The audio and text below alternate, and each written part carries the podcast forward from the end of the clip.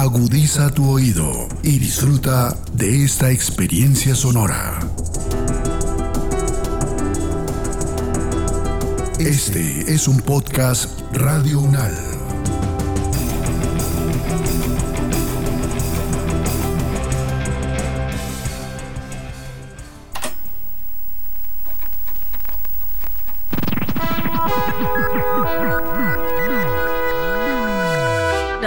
Nacional nos enseña todo lo que tenemos que aprender en la vida. La Universidad Nacional ha sido mi casa. La universidad literalmente transforma la vida. ¿Sabes qué es el compromiso ético de la Universidad Nacional de Colombia? ¿Conoces los siete valores institucionales que componen este compromiso? Bienvenidos al podcast Unámonos, un espacio para reflexionar sobre lo que significa ser miembro de la Universidad Nacional de Colombia. Episodio 6. Solidaridad.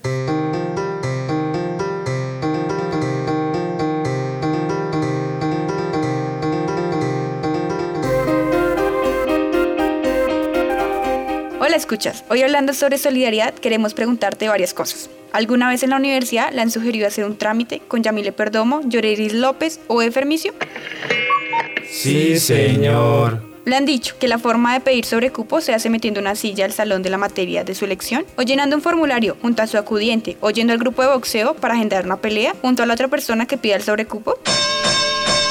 Sí, señor. Le han dicho que existe un profesor con el cual no se pierde ni por sospecha. El 5 lo acecha y el papa sube como flecha. Sí, señor. Han preguntado por el salón asignado a alguien y lo han mandado a ir a otro lugar de la universidad o incluso fuera de ella. Sí, señor. Bueno, pues si es así, han sido testigos de la poca solidaridad al interior de la comunidad universitaria. Si les interesa escuchar más sobre el tema, venga compañeros, en este capítulo especial en el cual contaremos con la valiosa opinión de la representación estudiantil del presente año.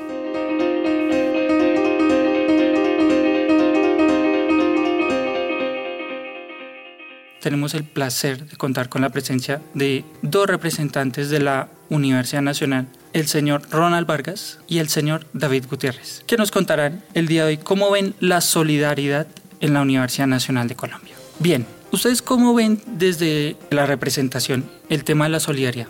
Bueno, Primero que todo, saludarlos. Espero que estén muy bien en este retorno a clases. Desde la representación estudiantil, yo creo que la misma representación es un acto solidario, porque parte de un principio de participación colectiva, de una apuesta colectiva de trabajo y que se hace, en este caso, por ejemplo, ad honorem. Nosotros nos pagan por esta función de ser representantes y nuestras funciones están marcadas en una cuestión más de voluntad que, digamos, de una función administrativa que uno tenga. Yo creo que la, la propia representación parte de un principio solidario, pero yo creo que es precisamente poder construir de forma colectiva procesos asociativos en torno a un objetivo común, el que sea, y muchas veces partiendo de la empatía, es decir, de reconocer en el otro circunstancias particulares y comprenderlas y actuar en pro de que éstas se puedan superar o o, sencillamente entenderlas. ¿En algún momento de pronto han visto falencias en la representación, no necesariamente de ustedes, sino de como tal de la universidad? Sí, algo que siempre he discutido con Ronald y es que en ocasiones uno se encuentra en situaciones donde como que las perspectivas de esa colectividad a veces no van con lo que uno cree, entonces uno se, se encuentra como en esa posición donde uno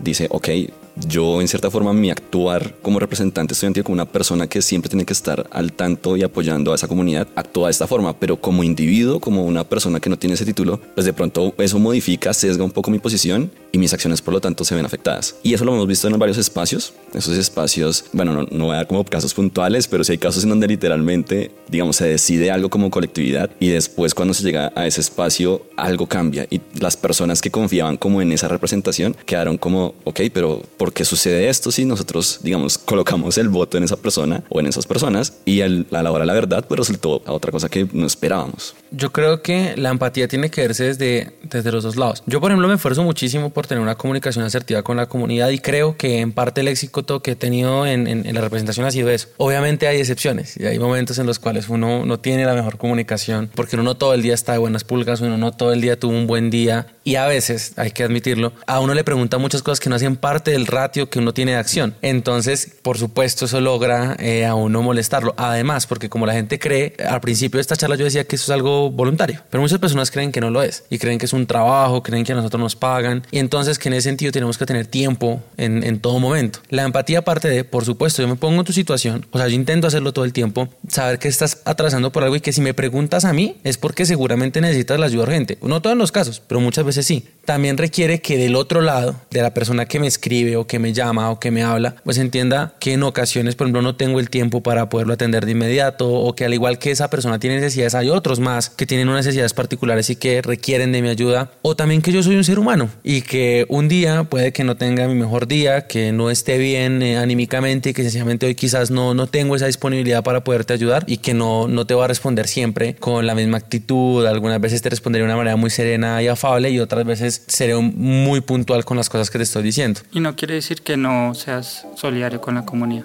Por supuesto.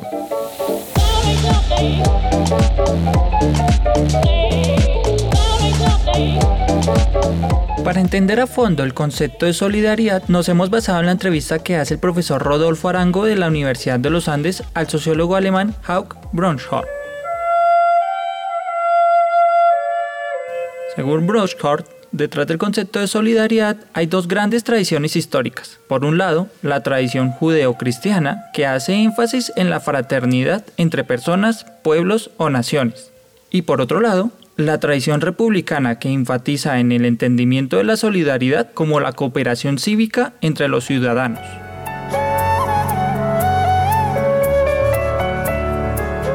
Para Brunhorst, sin solidaridad no puede haber justicia y, recíprocamente, sin justicia no puede haber solidaridad.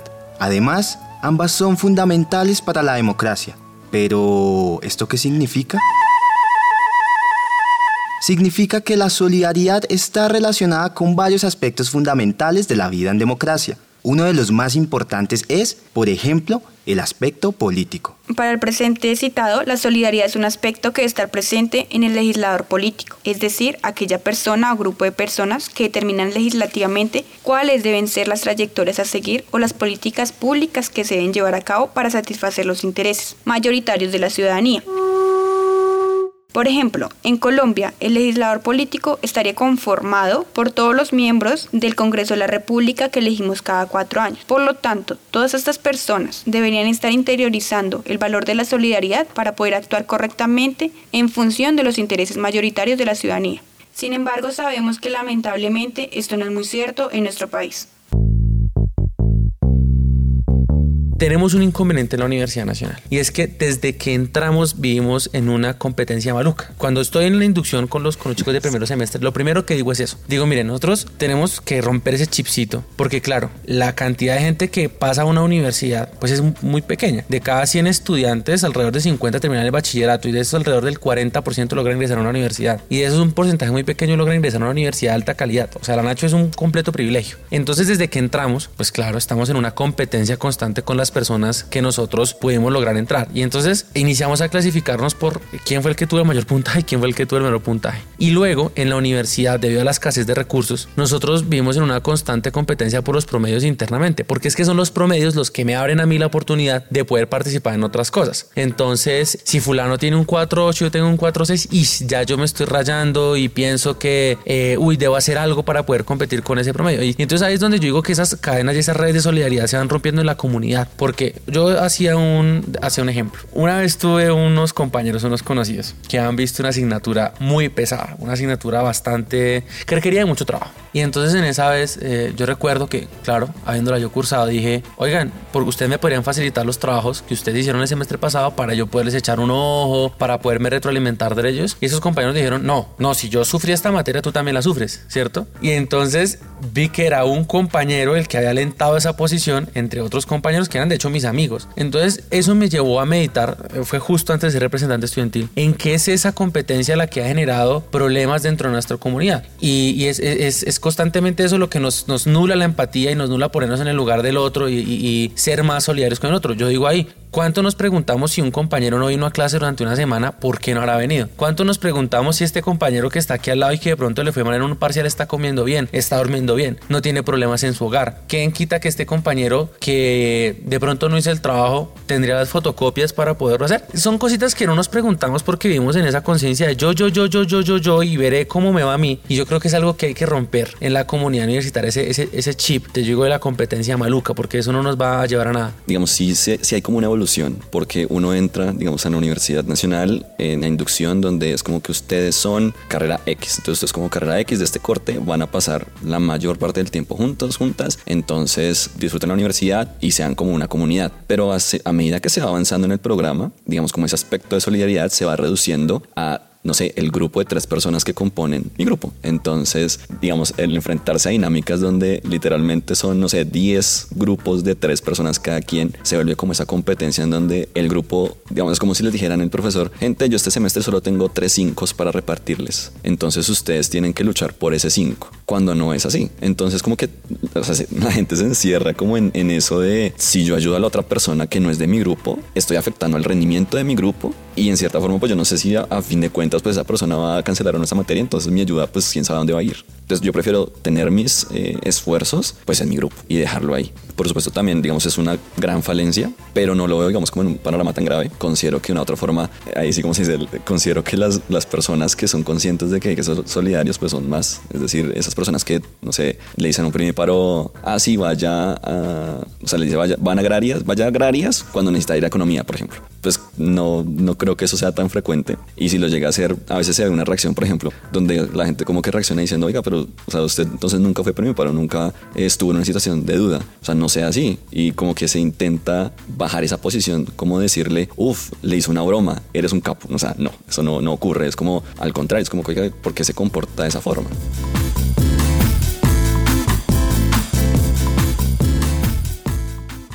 En el ordenamiento jurídico colombiano aparece la solidaridad como un principio que debe reflejarse en todas las personas, sin que se afecte la individualidad de cada uno, para garantizar el respeto a la dignidad humana que debe ser transversal a cada uno de los derechos.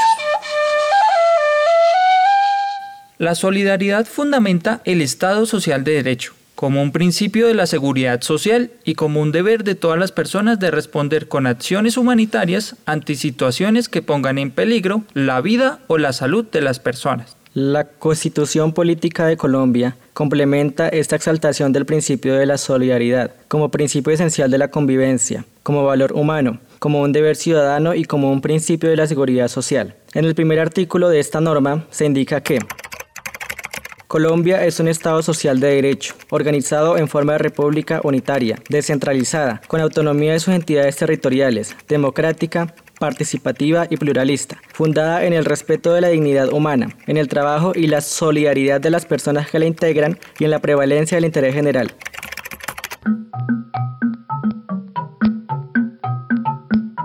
En esta misma línea, resulta pertinente mencionar lo dicho por Edgar Guarín y por Armando Rojas, quienes en su texto la medida de la solidaridad responsabilidad del Estado y derecho de los asociados van a indicar que la solidaridad es por tanto una respuesta que surge del reconocimiento de la vulnerabilidad de la persona. El ser humano está constituido de tal manera que se ve obligado a responder ante los sufrimientos o las injusticias que otros padecen, porque éticamente la condición humana lleva a la decisión voluntaria de intervenir ante el sufrimiento que otro ser humano padece debido a su carencia.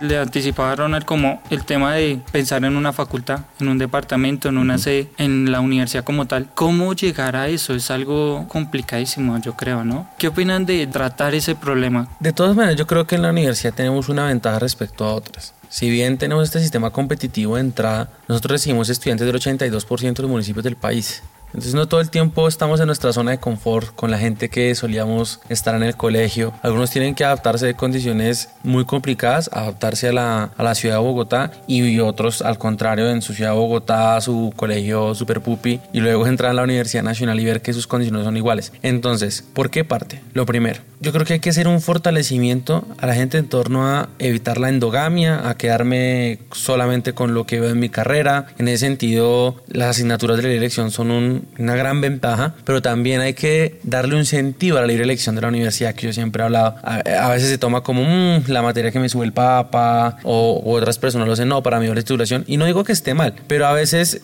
sería bueno entrar a una eh, asignatura de elección que me sacara de mi zona de confort y que cuando a mí me saquen de esa zona de confort me permita entonces compartir con otras personas de otras facultades. Eso me parece crucial. La interdisciplinariedad es crucial no solo para el aprendizaje, sino para cómo yo me, cómo yo me socializo con los demás, cómo yo me veo con los demás, cómo esas actitudes que yo tengo se reflejan en otros. Y ya lo otro es entender qué es la universidad y allí es clave que en los procesos de inducción, pero también en la posinducción, cuando ya estamos en las clases y sobre todo en los primeros semestres, estar fortaleciendo mucho el trabajo en equipo y la conciencia colectiva sobre las situaciones de los demás. ¿Cuánto se Yo recuerdo que un profesor lo tomaba uno al principio de las clases y le decía preséntese, pero cuánto realmente, aparte de su grupito de amigos, se toman la oportunidad de ver ese compañero allá que se presentó, que dijo ser de tal municipio, en qué condiciones viene, qué saberes trae. Eso es algo que en las clases no se fomenta mucho, porque es, hagan grupitos de tres y miren ustedes cómo, cómo le hacen, cómo solucionan eso. Pero cuando uno logra realmente tener una dinámica de trabajo en conjunto, ahí, ahí es cuando uno aprende eh, a conocer a los demás y conociendo a los demás, entendiendo las circunstancias de los demás, se avanza un poquito en este proyecto en común. Y lo último, ok, ya dije eh, cómo hacerlo en las inducciones, cómo de pronto hacerlo en un tema académico y de clases, pero hey, ahí es cuando ya entra el rol de una universidad y su sistema de bienestar, cómo yo hago actividades de integración que permitan potenciar esas actitudes en los estudiantes. Eso requiere planificación, requiere de saber cómo hacer eso para que la gente no vaya simplemente a una caminata o sencillamente vaya a ser aeróbicos, sino que también vaya a actividades solidarias. Yo recuerdo, por ponerles un ejemplo, que cuando yo hice mis horas de corresponsabilidad, a mí me ofrecieron hacerlo en el Círculo de la Palabra y era de un grupo que se llama Saber y Vida. Y ese grupo era compartir con estudiantes que venían de regiones que eran raizales, palenqueros, indígenas, y escuchar a sus abuelos, a los que ellos les dicen abuelos sabedores, y escuchar el conocimiento que ellos traían y escuchar la opinión de cada uno. Así yo hice mi corresponsabilidad. Ver cómo pasar de una cosa institucional que debo cumplir para que me den un apoyo socioeconómico a un proceso formativo. Eh, me parece que la universidad es el espacio adecuado para eso, pero ojalá no fuera Rona y los otros ocho que estábamos ahí, sino que ojalá fuera un proceso más amplio en el que todos nos pudiéramos reconocer para avanzar en ese tema.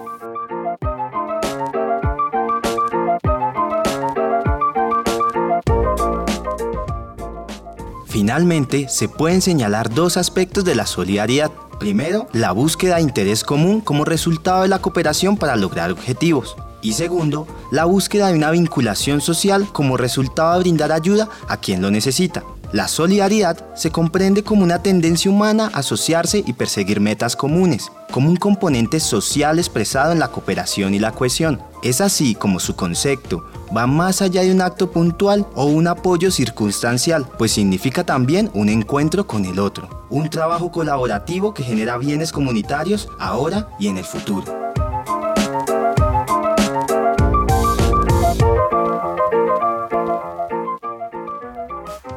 Que tú seas consciente que pudiste contribuir al bienestar de otra persona, eso también es un sentimiento que te llena mucho. Y es una invitación también a que las personas lo, lo sean, o sea, sean solidarios los unos con los otros, que nos apoyemos. Ojalá cuando estén escuchando este podcast, pues nosotros nos encontramos justo en el retorno a la presencialidad en los primeros días en la Universidad Nacional. Pero si ustedes están en otro momento, para nosotros es una época clave donde necesitamos la compañía del uno del otro, escucharnos. Algunas personas perdieron seres queridos, otras personas están haciendo todo su esfuerzo para volver a la universidad. Y es aquí donde necesitamos escucharnos. Y yo creo que cuando tendemos esos lazos de solidaridad nos unimos como universidad y cuando nos unimos como universidad hacemos grandes cosas. Porque yo creo que es algo también muy importante. No hay un proyecto de país que sea individual. Todos los proyectos de país son colectivos. Y la Universidad Nacional no solo tiene ingenierías, no solo tiene ciencias, tiene ciencias humanas, tiene artes, tiene todo. Y tiene seres humanos, que es lo más importante. Y con los seres humanos y entre seres humanos construimos país. Así que si nos ayudamos los unos a los otros, estamos construyendo precisamente un país y creo que eh, me parece lo más importante que podemos hacer.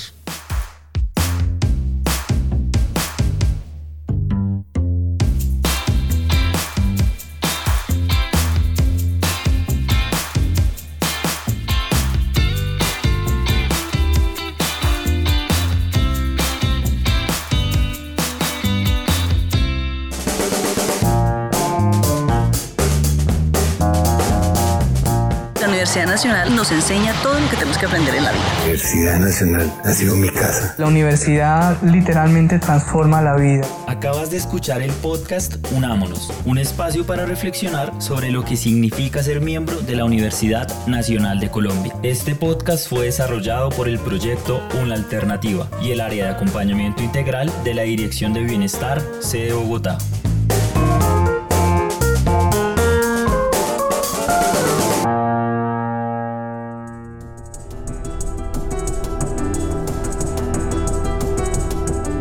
Las opiniones aquí expresadas son de entera responsabilidad de sus autores y solo comprometen a los realizadores de este podcast. No representan necesariamente el pensamiento de Radio UNAL ni la posición oficial de la universidad.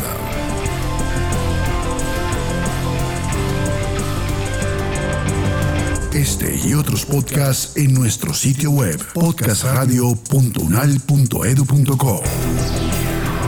Síguenos en nuestras redes sociales. Nos encuentras como Podcast Radio UNAL, Universidad Nacional de Colombia, proyecto cultural, científico y colectivo de nación.